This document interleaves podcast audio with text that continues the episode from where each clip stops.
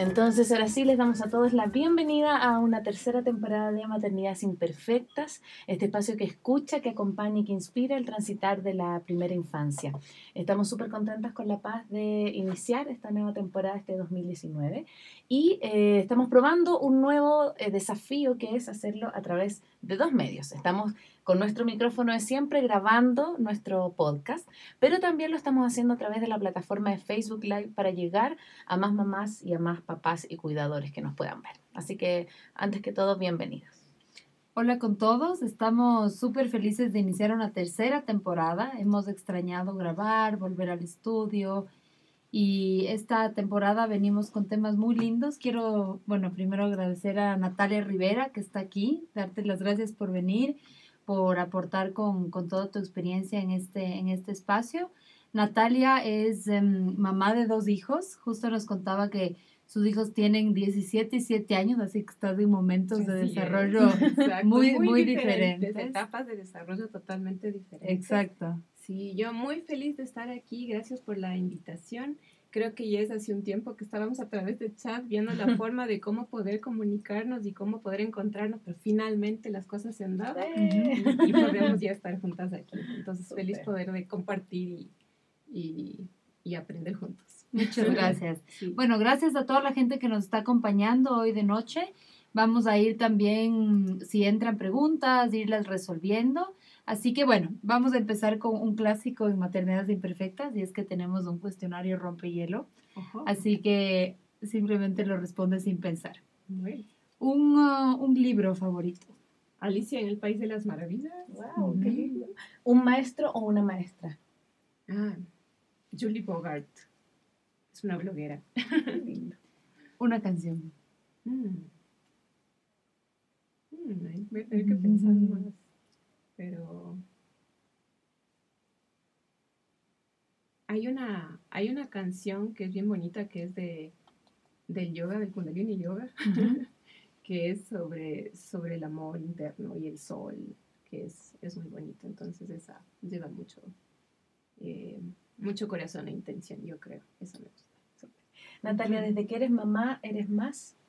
Oh, mucho más más, más algo, alguna característica. Más todo, más todo. Eh, intentar ser más yo incluso. Mm. Ajá. Sí. Mm. ¿Y algún mensaje, algo que les quieras decir a tus hijos? A mis hijos, a mis hijos.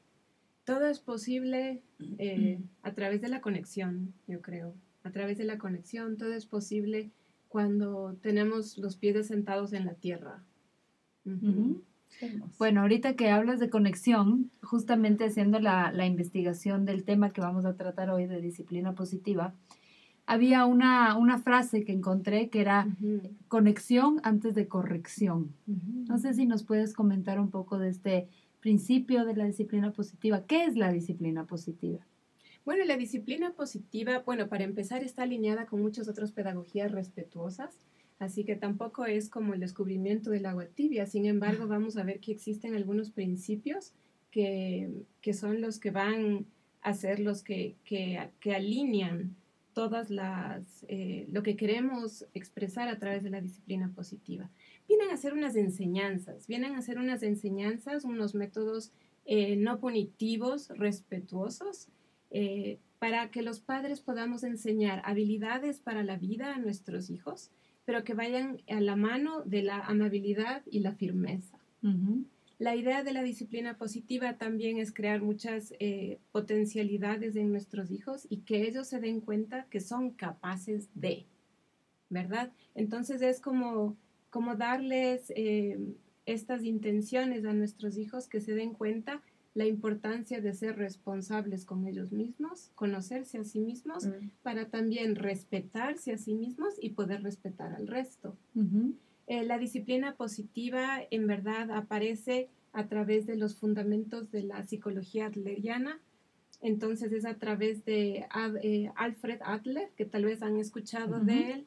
Hay una asociación de psicología adleriana y él era un psicólogo en la austríaco en la época de, de, Freud. Él empezó junto con Freud, en verdad, pero se separó tempranamente, más o menos en 1910, se separa de, de Freud y empieza su propia psicología llamada psicología individual.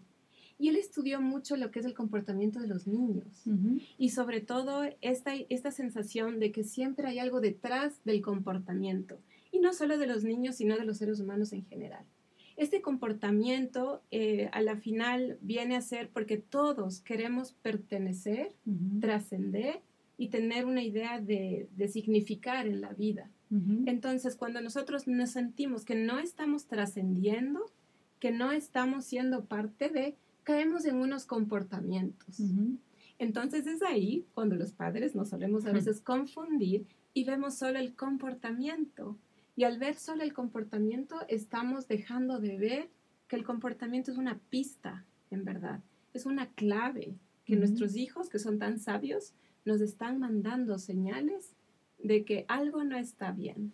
¿Y cómo leer, por ejemplo, esas señales como papás? Como por ejemplo, no sé, yo siempre pienso en los berrinches, que es como algo que como papás decimos, bueno, eh, mi hijo es iracundo, mi hijo hace mucho berrinche, pero ¿cómo como papás leer qué está pasando detrás de eso? ¿Qué hay detrás de ese enojo? ¿Qué hay detrás de ese enfado? ¿Cómo desde la disciplina positiva poder manejar eso, por ejemplo? Empezando como un caso muy, muy típico, ¿no?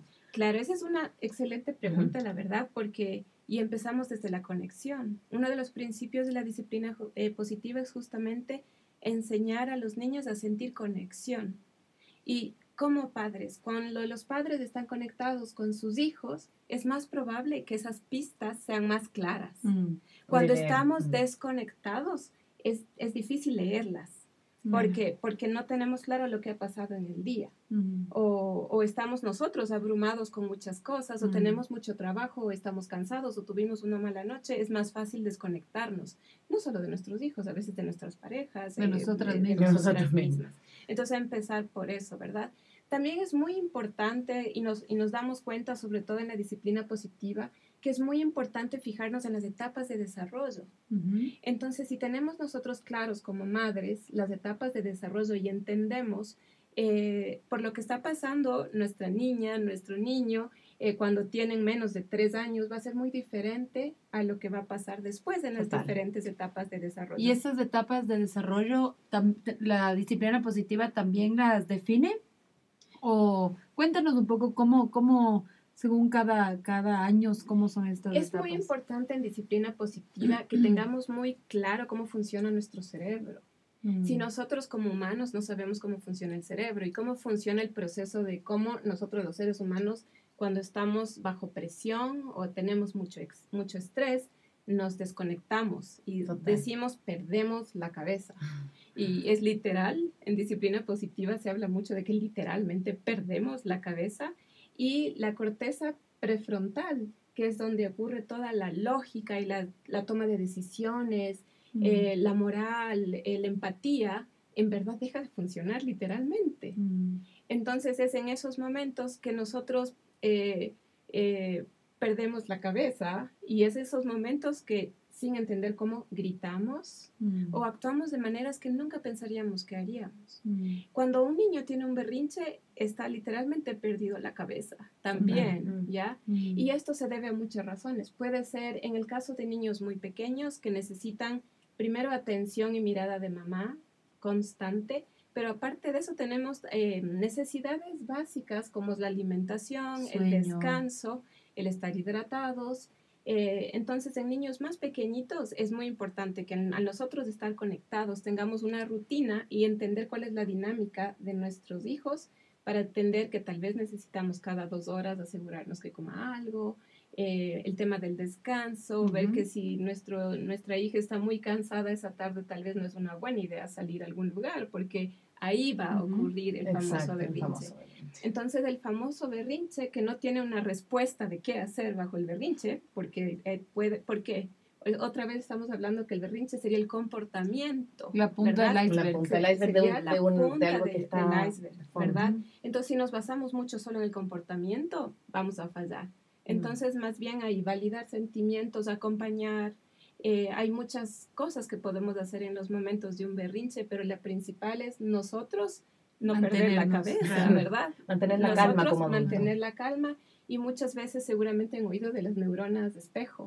Mm. Y esto simplemente se trata de que no solo en los bebés, pero también en los adultos, eh, si es que alguien tiene muchas iras, también puede irradiar esas iras y la otra persona se pone así. El solo hecho de nosotros calmarnos y mostrar serenidad eh, podría calmar a nuestro hijo que está en una situación difícil. Y ese no es el momento para dar sermones ni decir lo que está ocurriendo, porque nuestro hijo está en ese momento, un momento de desconexión de su corteza prefrontal.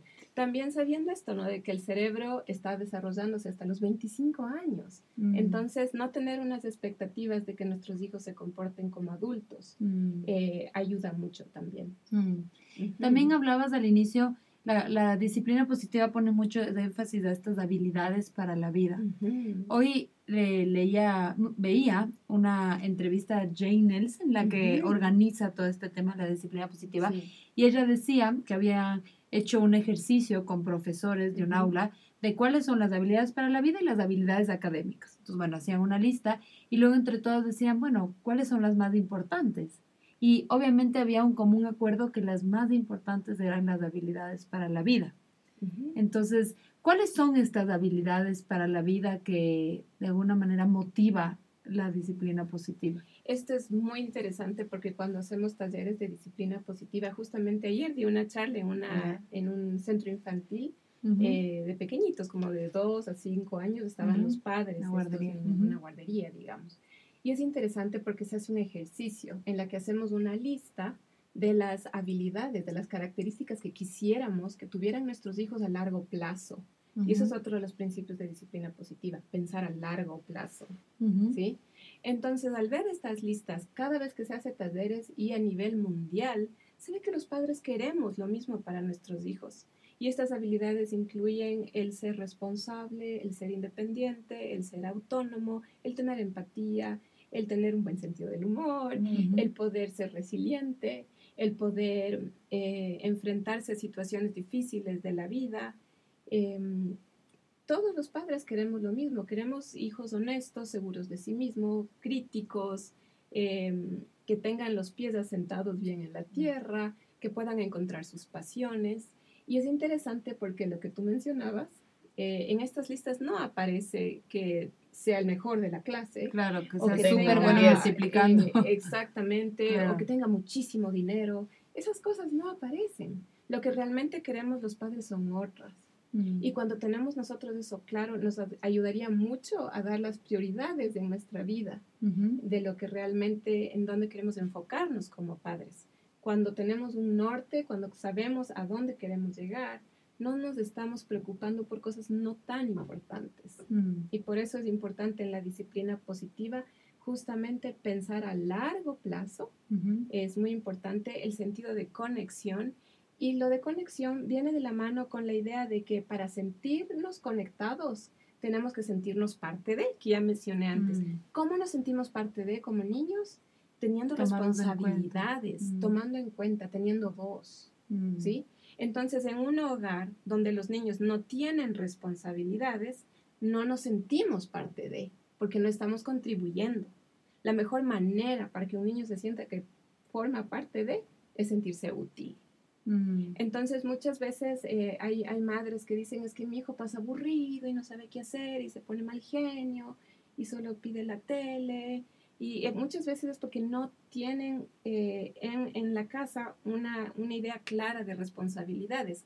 Desde bien chiquititos, desde dos años, pueden empezar a hacer cosas que no es que van a ser una ayuda, pero si pensamos siempre a largo plazo, vamos a ver que ese niño se va a sentir capaz, se va a sentir que mamá tiene fe en mí, mamá sabe que yo puedo aportar y así puedo sentirme conectado. Pensaba en eso como, como en la posibilidad de mirar a, al, a los niños como un otro, no como un niño que no tiene em, mm. como ni capacidad ni, ni, mm. ni, ni, autonomía, sino que muy al contrario. Y pensaba también en esto de la disciplina positiva y de también de cómo criar respetuosamente, que cómo hacemos este límite entre el ser eh, disciplinados, hacerlo desde el amor, desde, la, desde el mirar al otro con esta con esta mm, apertura y este respeto, y el exceso de permisividad, decir, bueno, es que no quiero que se traume, entonces voy a dejar que haga todo, porque como lo voy a criar respetuosamente, tiene sus tiempos y tengo a un mini monstruo dando vuelta. Entonces, ¿cuál, cuál es como la, la mm, el equilibrio, ¿no? Entre es interesante mm. porque justamente hay una nueva oleada de padres que están leyendo mucho las pedagogías respetuosas y me encanta porque veo padres realmente comprometidos con la crianza. Mm. Sin embargo, entre tanta pedagogía podemos perdernos también el rumbo y uno de los principios de la disciplina positiva es justamente la firmeza y la amabilidad a la vez. Firmeza y amabilidad a la vez. Y eso tiene un poco que ver con lo que tú decías, esto de conexión antes de corrección, también es como de la mano, amabilidad y firmeza. Eh, Joaquín, te quiero mucho, pero la respuesta es no, no te voy a comprar esto. Mm. Y, a la vez, simultáneamente. Y, mm. y con, con, firmeza, pero sabiendo que estamos presentes y que, y que estamos validando, ¿sí? Entonces, y es difícil, no es fácil, no es fácil, porque muchas veces lo que suele pasar es que somos muy amables, amables, amables, amables, amables, hasta que ya no nos aguantamos. Y, y explotamos. Y luego explotamos, entonces ahora somos firmes, firmes, firmes, firmes, firmes. Claro. Dos polaridades, claro. Ajá, entonces la propuesta de la disciplina positiva es encontrar herramientas en las que podamos ser amables y firmes a la vez. Entonces, ¿Cuáles son esas herramientas así muy puntuales para la primera infancia, que es el enfoque del programa? La razón por la que me sentí atraída en un comienzo por la disciplina positiva fue justamente porque, según yo, me había leído un montón de libros, uno como que ya sabía muchas cosas, pero ya en el día a día era como que necesitaba algo que pueda aplicar ya en la vida real. Entonces, lo interesante de la disciplina positiva era que mostraba herramientas que ya estaban Em, documentadas y por poco con pasos y cosas de cosas que yo podía hacer. Esa era la diferencia. Mm. Entonces, algunas cosas son muy sencillas, pero cuando uno va a los talleres de disciplina positiva, te das cuenta que no es, no es una serie de pasos, no hay una receta, sino en verdad es poder interiorizar los principios de disciplina positiva y sin cambiar nuestra esencia, poder aplicarlos al día a día. Por ejemplo, les voy a dar, me preguntabas de qué herramienta, ¿verdad? Una herramienta es, por ejemplo, hacer tablas de rutinas, pero hay una forma efectiva de hacer tablas de rutinas. Para que, las cumplan y construir en conjunto. Sí, entonces justamente lo que tú dices, cuando yo empodero a mi hijo en la toma de decisiones y en la tabla de rutinas, no es mamá la que va a ponerse a hacer la tabla de rutinas y aquí está la tabla de rutinas. Por ejemplo, la tabla de la noche, ¿verdad? La rutina de la noche. Es diferente a que mamá escriba eso, a que yo me siente con mi hija Hacerlo y juntas, con ella. digamos, eh, ¿qué necesitamos hacer para alistarnos para dormir? Mm. ¿Verdad? Entonces que ella te vaya diciendo, sí, me, necesito ponerme la pijama, necesito lavarme los dientes, necesito abrazar a mis peluches, necesito abrazo de mamá, necesito el cuento. Y luego incluso decirle a ella, ¿y en qué orden quieres hacer? ¿Y qué se puede hacer después? Si es que puede hacer dibujitos de, la, de cada cosa, se les puede tomar fotos a ellos mismos haciendo cada una de las actividades. Mm. Y luego, ¿qué logramos? Ya no es mamá todos los días de ponte la pijama y la Sino que ellos mismos saben. Sino que, ¿qué te toca la tabla de rutina? En la tabla de la, la rutina que tú hiciste, que tú la construiste. Exactamente. Entonces, es esa propuesta. Entonces, no es solo hacer rutinas, sino la forma como se hace la, la rutina, empoderando a nuestros hijos evitando la lucha de poder. Cuando evitamos lucha de poder, es más probable que tengamos más conexión y cuando tenemos más conexión, somos modelo para nuestros hijos. Y es como que muchas cosas que les pedimos es como que sí, estoy conectada con mamá, voy a hacer lo que me dice mi mami. Mm, claro, no estoy, no es una imposición, no, no, estoy peleando, no, no me estoy en revancha, no estoy como demostrando quién tiene la razón. Exactamente. Quiero aprovechar que estamos en Facebook Live, eh, tenemos un montón de personas conectadas, así que le mm, mandamos un saludo.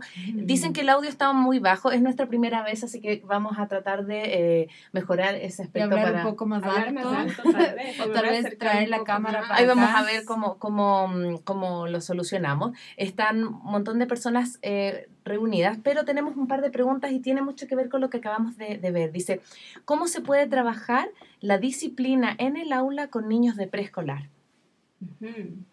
Bueno, la disciplina positiva, em, hay certificaciones para padres y para el aula, pero lo interesante es que comparten los mismos principios.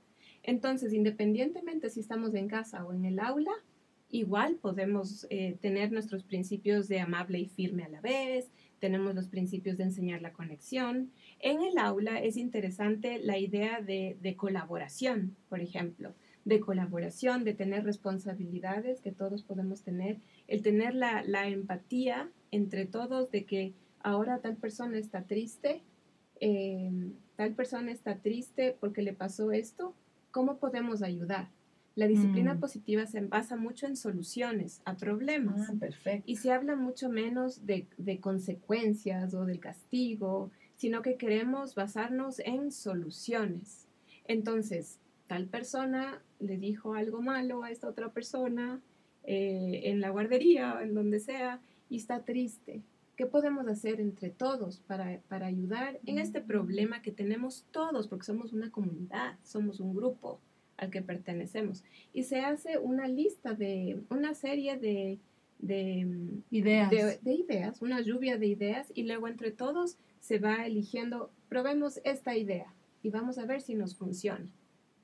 En el aula se puede hacer eso tranquilamente, en el aula con chiquititos sobre todo.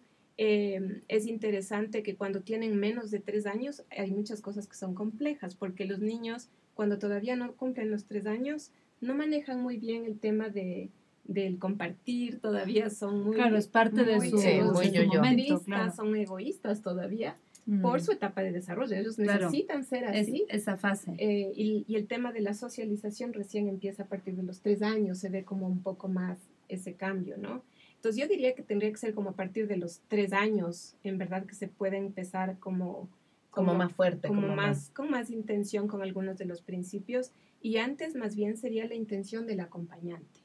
El, a- como Mm. acompañante, nosotros como usando los criterios de disciplina positiva, me autocuido, estoy serena, estoy tranquila, Ujú. eh, me alimento bien, intento dormir bien, para poder yo eh, acompañar efectivamente y asertivamente a los niños pequeñitos. Te escucho y se me, se me vienen a la mente otros capítulos que hemos tenido acá, como eh, esto de cuidar. Siento yo que es muy difícil como papás pretender poner en práctica todo lo increíble que nos estás contando si es que yo no me cuido. O lo mismo sé que tú, que tú dices, si yo no me alimento bien, si yo no tengo mi espacio O para yo no mí, trabajo en mis temas O en mis también. emociones. Es- claro, en mis emociones. entonces yo no tengo resueltas muchas cosas, yo creo que es muy difícil eh, tratar de ponerse en este plan de una disciplina cercana, porque también tarde o temprano tus propios sombras van a aparecer eh, en la crianza con tus hijos. Mm. Algo también que quiero aclarar es que a pesar de yo ser certificada en disciplina positiva, sigo con mis retos. No es que de claro, pronto claro, los retos se van a claro, acabar. Eh, la, la maternidad, la paternidad, yo creo que el ser padres en general es la tarea más difícil Uy, ay, que ay. tenemos como seres humanos y saber, Sí. uno, que no estamos solas, todos tenemos estos retos. eh, sin embargo, estas herramientas sí nos pueden ayudar. Tal vez voy a seguir con el mismo reto, pero tal vez voy a tener una idea más clara Hay que hacer. de por qué está ocurriendo Claro. ese comportamiento. Antes Ujú. de solo esta cosa de que ocurre esto y estoy perdida. Ahora sigo teniendo el problema de que ocurre eso, pero ah, tal vez esa es una pista de que necesito tener un tiempo de exclusividad con mi hijo, Mm. por ejemplo. Mm. Hay, hay veces que nunca sabré exactamente por qué ocurrió un comportamiento, pero cosas pequeñas como el tiempo exclusivo, ponerme en el calendario que el jueves vamos a hacer tal actividad que le encanta hacer a mi hijo, podría ser que eso resuelva muchas cosas Mm. que está pasando él, por ejemplo. Sí. Me encanta porque es como, a la vez es muy básico, es muy básico este como sentido de pertenencia, de conexión, que te miran, que te entienden. Entonces creo que también a- a- en, estaba leyendo y también había esta frase, ¿no? O sea, de cómo si nuestro hijo tiene un mal comportamiento y le humillamos, ¿cómo esperamos que desde la humillación lo haga mejor? Es todo lo contrario, ¿no? O sea, es desde no, volver a esa conexión, volver a que volver a que nuestro hijo sienta que no es una lucha de poder, como tú dices, Mm. con, con la mamá o con el papá, ¿no? Es interesante, ayer en, la, en esta charla introductoria de ayer, justo una, una mamá me, me, me preguntaba después de que yo di un ejemplo de un niño que ha rayado la pared de la casa. Típico. Me suena, no sé si puede. Bueno, estamos en mi casa. digamos que es un niño ya de unos 4 o 5 años. ¿ya? O sea, ya está más grande que sabe que eso no, que mamá no le gusta que la casa esté con una raya roja atravesada en la pared. Y, y yo decía muy bien, ahora basémonos en la solución. Entonces, tenemos un problema, tenemos una pared rayada. ¿Qué ideas entre todos tenemos? Puede ser si es que hay un hermano o papá, todos reunidos. ¿Qué podemos hacer porque tenemos este problema? Entonces, antes hubiéramos dicho, tú hiciste esto, estás castigado. ¿Cómo veo yo una consecuencia para que él sepa que eso está mal? Pero en disciplina positiva, en psicología adleriana, sabemos que los resultados de los castigos son negativos. Ahora sabemos que, que puede haber o de este niño al ser castigado o venganza o sentimientos de resentimiento o a veces retraimiento, que es terrible el retraimiento, la idea de sentir en verdad soy malo. Es terrible. Mm, Entonces mm. vemos que por ahí no va la respuesta. Mm. Al hacer esto, yo creo que de todas formas, porque los niños saben, él sabe que hizo eso, y que hay un problema. No tenemos que estarle repitiendo mil veces que hizo el problema, sino que ahora nos vamos a basar en soluciones. ¿Por qué en soluciones? Porque ahí le estoy enseñando habilidades para la vida, además de estas em, destrezas emocionales de, cómo manejar lo que está pasando y yo como mamá, que supuestamente soy la adulta, claro. estoy intentando calmadamente ver una solución a un problema. Y así el error se convierte en una oportunidad de, aprendizaje. Total. En las casas donde los errores son permitidos, y los niños aprenden, aprenden, aprenden constantemente, mm. constantemente. En las mm. casas donde únicamente alabamos a los niños, por ejemplo, eh, qué lindo que haces esto y qué hermoso y tienes que estar orgulloso, yo estoy tan orgullosa de ti y qué linda que has sacado esta buena nota. Eh, en estas casas los errores no son tan permitidos porque sin querer estamos mandando mm. el mensaje de que mami te quiere porque haces estas cosas. Mm. Entonces, incluso el uso del lenguaje, intentar, eh, y no está mal que de vez en cuando digamos que no, y es natural, y es natural, pero intentar que nuestro lenguaje cambie de estoy orgulloso de ti a deberías estar orgulloso de ti. Hiciste un buen ah. esfuerzo. En mm. esa pintura se ve que trabajaste duro. Mm. Entonces, pero el esfuerzo está en él, la fuerza está en él, no en tu, no en tu aprobación, no en la aprobación, del papá o de la mamá. mamá. ¿Por qué los padres deberíamos amar incondicionalmente y que nuestro hijo reciba el mensaje siempre de amor? Mm. Tenemos unas preguntas súper interesantes acá en internet. Eh, tenemos a Macarena Maturana que dice, ¿cómo poner disciplina en niños que, por ejemplo, entran en primer grado sin hacerlo como una obligación, por ejemplo, el estudio o las tareas, como que disfruten el entrar ya a la escolarización, pero con reglas? O sea, como, porque, a ver, mi sensación con esta pregunta, no sé si puedo leer bien a Macarena, es que el preescolar es muy divertido, mucho juego. Ah, Entras al primer grado y como que te tienes que poner serio, estudiar y sacar buenas notas. Entonces, ¿cómo hacer ese tránsito con reglas, pero también con, con disfrute? Claro, mm. podemos decir siempre que cuando nuestros hijos están en casa y tenemos medio claro estos principios, como que todo va más o menos de la mano. El momento cuando ya entramos a un sistema donde hay ciertas reglas, es interesante que primero escoger un espacio donde nosotros nos sintamos que nuestros niños son respetados, que nuestros niños son acogidos, que sean espacios no punitivos mm. y en lo posible donde no se use mucho los premios y castigos. Mm. Sin embargo, el sistema escolar está basado en un sistema de premios y castigos. Entonces es importante que al menos desde casa nosotros, nosotros tengamos claro lo que queremos. Es decir, si nuestra hija tiene un montón de deberes y está preocupadísima del examen, que nosotros con el mensaje de mamá, de papá, sepa que eso no es lo más importante. El esfuerzo es importante, es importante que emocionalmente, físicamente esté feliz, acompañar en el proceso, tener una buena relación con los profesores, en, el lugar, es muy, muy importante que exista esta comunicación y estar pendiente con, con estas claves que les decía que nos dan el comportamiento de nuestros hijos, ¿no? La clave es, es conexión. Y es cierto que a veces en las jornadas ya más largas, sobre todo ya en los años más superiores, llegamos a desconectarnos justamente por las jornadas tan largas. Entonces, tener claro, que, que ni siquiera existe una relación entre el éxito en la vida y las buenas calificaciones, por Mm. ejemplo. O la Entonces, felicidad. Saber lo que es importante para nosotros. Otra vez, queremos hijos que sean responsables, independientes, autónomos, felices, sanos, empáticos, amables, eh, que sean solidarios. Si yo tengo claro que eso es lo que quiero para mis hijos, tal vez iría por otro camino, el rato de exigir buenas notas o Mm. Claro. exigir esto.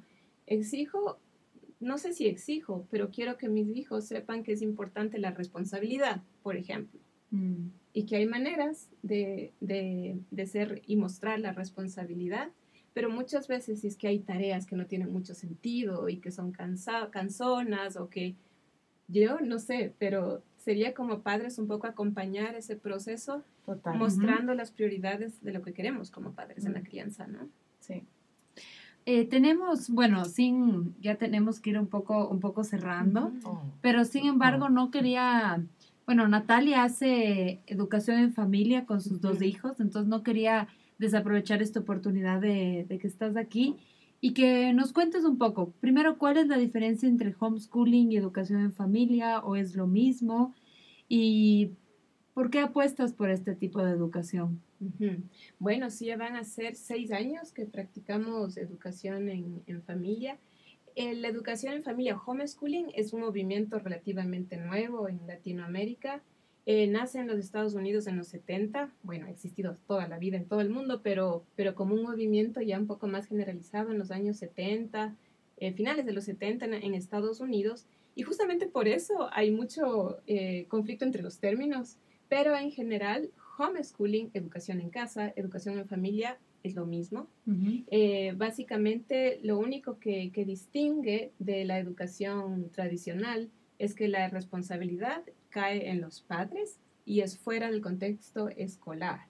¿sí? Ahora, dentro del homeschooling tenemos de- en un extremo el homeschooling clásico. En el homeschooling clásico, donde los padres compran un currículo y Como hay una una escuela en la casa. que es como llevar la escuela a casa. Ujú. Tenemos en el otro extremo al unschooling, que en cambio se intenta, es mucho menos directivo, eh, generalmente o nunca se, se usa como un programa de estudios o un currículo y nos guiamos más por los intereses de, de los hijos. Eh, de todas las familias que yo conozco, la mayoría se inclina hacia el lado del unschooling, porque justo es una de las bondades del, del Claro. homeschooling, es justamente el individualizar la educación y un poco el asegurarnos de que estamos yendo por los intereses de nuestros hijos, acompañando asertivamente, creando ambientes. No somos profesores, dueños de la verdad que venimos a enseñar a nuestros hijos, sino que somos acompañantes del proceso de aprendizaje, creando ambientes, asegurándonos justamente el espacio de errores y ahí va de la mano con la disciplina positiva. Claro. Justamente Claro. también por Ah. eso leí mucho sobre la disciplina positiva al darme cuenta que mi rol como madre en la creación de ambientes y de conexión era fundamental para que exista un, un lugar donde el aprendizaje fluya. Entonces, eso es lo interesante de la, de la educación en casa. Mm. ¿Y no hay un conflicto entre la figura de la mamá y la educadora? Justamente, como digo, no somos los maestros que enseñamos, somos los padres. Entonces, Sí, cuando entonces los no hay padres maestros. nos Mm. ponemos Claro. eh, ya no en el rol de profesores, sino que somos los padres, que seguimos como acompañantes en el proceso educativo. Ya no hay ese conflicto y tampoco hay como el momento en que ahora empieza la educación y ahora continúa la crianza, Mm. ya a esta hora vamos a continuar. La idea es insertar la educación en la vida. Entonces la educación forma parte de la vida y aprovechamos la vida como momentos de aprendizaje. Mm. Y nos centramos más en las destrezas emocionales, en las habilidades para la vida y a través de muchos recursos nos podemos apoyar, ¿no? Si es que queremos, y sobre todo yo tengo un guagua de 17 años, entonces nos hemos apoyado mucho ya en cursos de universidades en línea, hay muchas actividades extracurriculares, él va a clases de escritura creativa los sábados ya cuatro años con un grupo de adolescentes, hay tantas cosas que se pueden hacer. Claro. Entonces, más bien es abrir las puertas del mundo a nuestros hijos para que vean la vida real. Mientras más posibilidades Mm. de experiencias con diferentes personas de diferentes edades, con diferentes opiniones, eh, para nosotros es mejor. Natalia, quiero tomar lo que me acabas de decir porque en algún momento entonces tus hijos están juntos en este, en este proceso, ¿no? Tus dos hijos de educación en casa. ¿Juntos te refieres a...? En el mismo espacio, digamos. Bueno, es como, como tener dos hijos en la casa. Claro, Claro. Eh, sí, sí. Porque claro. tengo una pregunta acá que Ajá. tiene mucho que ver con eso y que quisiera hacértela. Dice, em, ¿cómo se maneja eh, las peleas entre hermanos desde la disciplina positiva? Ah, eso está Mm, interesante. Claro, entonces por eso te preguntaba si los habías tenido en el mismo espacio como estudiando o eh, teniendo esta Sí. eh, educación familiar y, se- y- claro. y tiene mucho que ver con la pregunta que nos hacen porque me imagino que tiene otros principios otras maneras. Sí, eh, justamente en una charla que di hace, debe ser hace un mes y medio, querían que me enfoque exclusivamente de peleas entre hermanos. Dijeron, porque es algo, porque es un tema Sí, que es que fuerte, genera mucho- genera mucho estrés mucho y estrés en los tristeza en los padres. Es fuerte, ¿verdad? Claro. Y estudiando del tema, la verdad es que muchos de los conflic- conflictos entre hermanos es normal, para empezar. Se dice que en familias donde hay tres niños, las destrezas sociales están ya dadas porque tienen que Ah, constantemente claro. estar lidiando con, con esto, ¿no? claro. Eh, sin embargo, cuando esto ya sube de tono, se sabe que muchas veces somos los propios padres los que a veces creamos esta subida de tono cuando queremos saber de quién es el culpable, qué pasó, cuando nos ponemos de jueces. La idea es, otra vez, si yo me quiero basar en habilidades para la vida, quiero que ellos puedan resolver sus conflictos. Mm. Obviamente yo intervengo con mi presencia, con, Claro. mi, con mi mensaje asertivamente, pero no me pongo de juez. Claro. No me pongo de juez. Muchas veces también ayuda el redirigir la atención. Es como decir que noten tu presencia, si tú ves que están peleando, que noten tu presencia, que te acerques y decirles, ¿quieren continuar peleando aquí o allá? Solo como, ¿qué? Mm. Ah, ¿verdad que estábamos peleando? Claro, Estamos claro, peleando. claro. ¿A qué acuerdos llegamos tú y yo? ¿Nos vamos a pelear allá o aquí? Y de pronto Claro. es como que, Disipas. sí, entonces como redirigir, a veces el solo hecho de llegar y abrazarlos a los Mm. dos, como que Mm. también puede cambiar. Hay muchas estrategias. Claro, es que sale, porque lo típico es el juez y luego eso es más conflicto. Porque, ah, ¿por qué, por qué mi, ma- mi mami me habló por tu culpa? O sea, la, la, la- la típica frase de pelea entre queda el hermanos, ¿no? resentimiento después. Claro. Y en verdad nunca vas a saber lo que pasó. Claro, No. claro. Sí. no. Los dos van a tener su versión, Sí. o los tres. Sí. Bueno, Natalia, para ir cerrando, quiero que nos cuentes un poco de contusguaguas.com. Cuéntanos Mm. esto de la minga de familias, de tu plataforma. Ha sido un camino muy interesante porque fue algo que se ha ido dando así suavito, suavito, sin mucha, sin mucha ni planificación, voy a decir. El sitio web de Con tus guaguas yo creé justamente porque me sentí sola en el camino del homeschooling cuando empecé. Ah, Mm. Porque no existían muchas familias que hacían homeschooling, eso es lo que yo pensaba. Sí existían, solo que yo no, No las conocía. y estábamos desconectados. Entonces dije, voy a crear, un, a crear un sitio web de educación en familia para conectarme con estas familias y poco a poco empezaron a aparecer. Ahora, claro, hay varios grupos de apoyo en, en Quito y he logrado a través de la página web conectar familias en diferentes provincias. Entonces ha habido Ah, gente, qué sé yo, de. Puerto Viejo, que me dicen, somos la única familia que hacemos. Y yo, ah, no, hace un mes me escribió alguien de Puerto Ah. Viejo diciendo que también eran los únicos y conectarlos. Ah, Entonces la idea ha sido un poco conectar eso. Se creó también hace unos meses un grupo de apoyo en Guayaquil a través del foro, igual de con tus Ujú. guaguas. Y recibo preguntas casi a diario de padres desesperados por el sistema educativo. Entonces Mm. muchas veces eh, ahí me doy cuenta mucho más, el sistema educativo no es para todos y debería haber la posibilidad de escoger nosotros como padres lo que queremos para los hijos. Igual la educación en casa no es para todos. Claro. Entonces simplemente que sea una, la que exista la posibilidad de poder como padres decidir lo que queremos. Sí, yo te quiero agradecer un montón porque también, eh, y los invito a todos los que están a, a través de- del Facebook Live a que visiten esta página www.contusguaguas.com porque tiene un montón de artículos, tiene eh, un montón de directrices, o sea, no solamente si tú quieres o no hacer homeschooling, sino que Sí. como si tú eres papá, no sé, tú eres mamá. Entonces Sí. me parece que es una página que eh, ayuda mucho y conecta. Eso que tú dices me hace mucho sentido. Conecta Sí. familias, conecta distintos puntos de vista y, y te quiero agradecer enormemente que hayas estado acá en nuestro inicio de la tercera temporada, Nati, porque ha sido un tremendo, Ujú. tremendo programa. Y yo agradecerles un montón a ustedes. Sí, porque Sí. me encanta hablar de este tema que me apasiona. Sí, sí, muchas gracias por venir. Que bueno, yo sé que podríamos seguir horas, Uy, ay, ay. Pero obviamente el tiempo es limitado, con guaguas, guaguas chiquitos más Sí. aún, pero Ujú. igual recomendar que, que entren a contusguaguas.com. Me gusta un montón porque además tienes audio, tienes, es Sí, una página como súper muy interactiva, dinámica. Y justo también escuché un audio tuyo de cómo crear ambientes relajados en la casa. Y creo que es, aquí una pequeña anécdota. Mi, el esposo de mi mami es, es profesor de piano. Y él justo ayer, anteayer me decía, tú no sabes lo impresionante que es cómo un niño que está tocando perfecto, inspirado, se estresa, no puede tocar más. Mm. O sea, como que realmente el tema del estrés, de la tensión, como tú dices, te quita una capa del cerebro, te, te incapacita realmente. Entonces sí me, sí es un tema así como, como muy importante, ¿no? O sea, que para que el aprendizaje fluya debe haber calma y Total. paz y tranquilidad, ¿no? Sí. Y hay días en las que Que Eso no hay. Claro, claro, claro. Sí. Quiero, quiero agradecer, bueno, esto es nuestra primera vez, así que si nos ven mirando el computador y todo, Sí. porque estamos ahí aprendiendo la tecnología, Jo, Katia, Sara, Alexandra, Lucho, María Laura, Victoria, Macarena, José, eh, Mónica, Nereida, Carolina, eh, Moni, eh, Pamela, Andrea, Carolina, bueno, un montón de gente que está eh, uniéndose y que se ha unido en este mm, Facebook Live, así que muchas gracias por su compañía, los invitamos a seguir conectados con Maternidades Imperfectas. En dos semanas más vamos a tener nuestro segundo capítulo con Facebook El Live. lunes.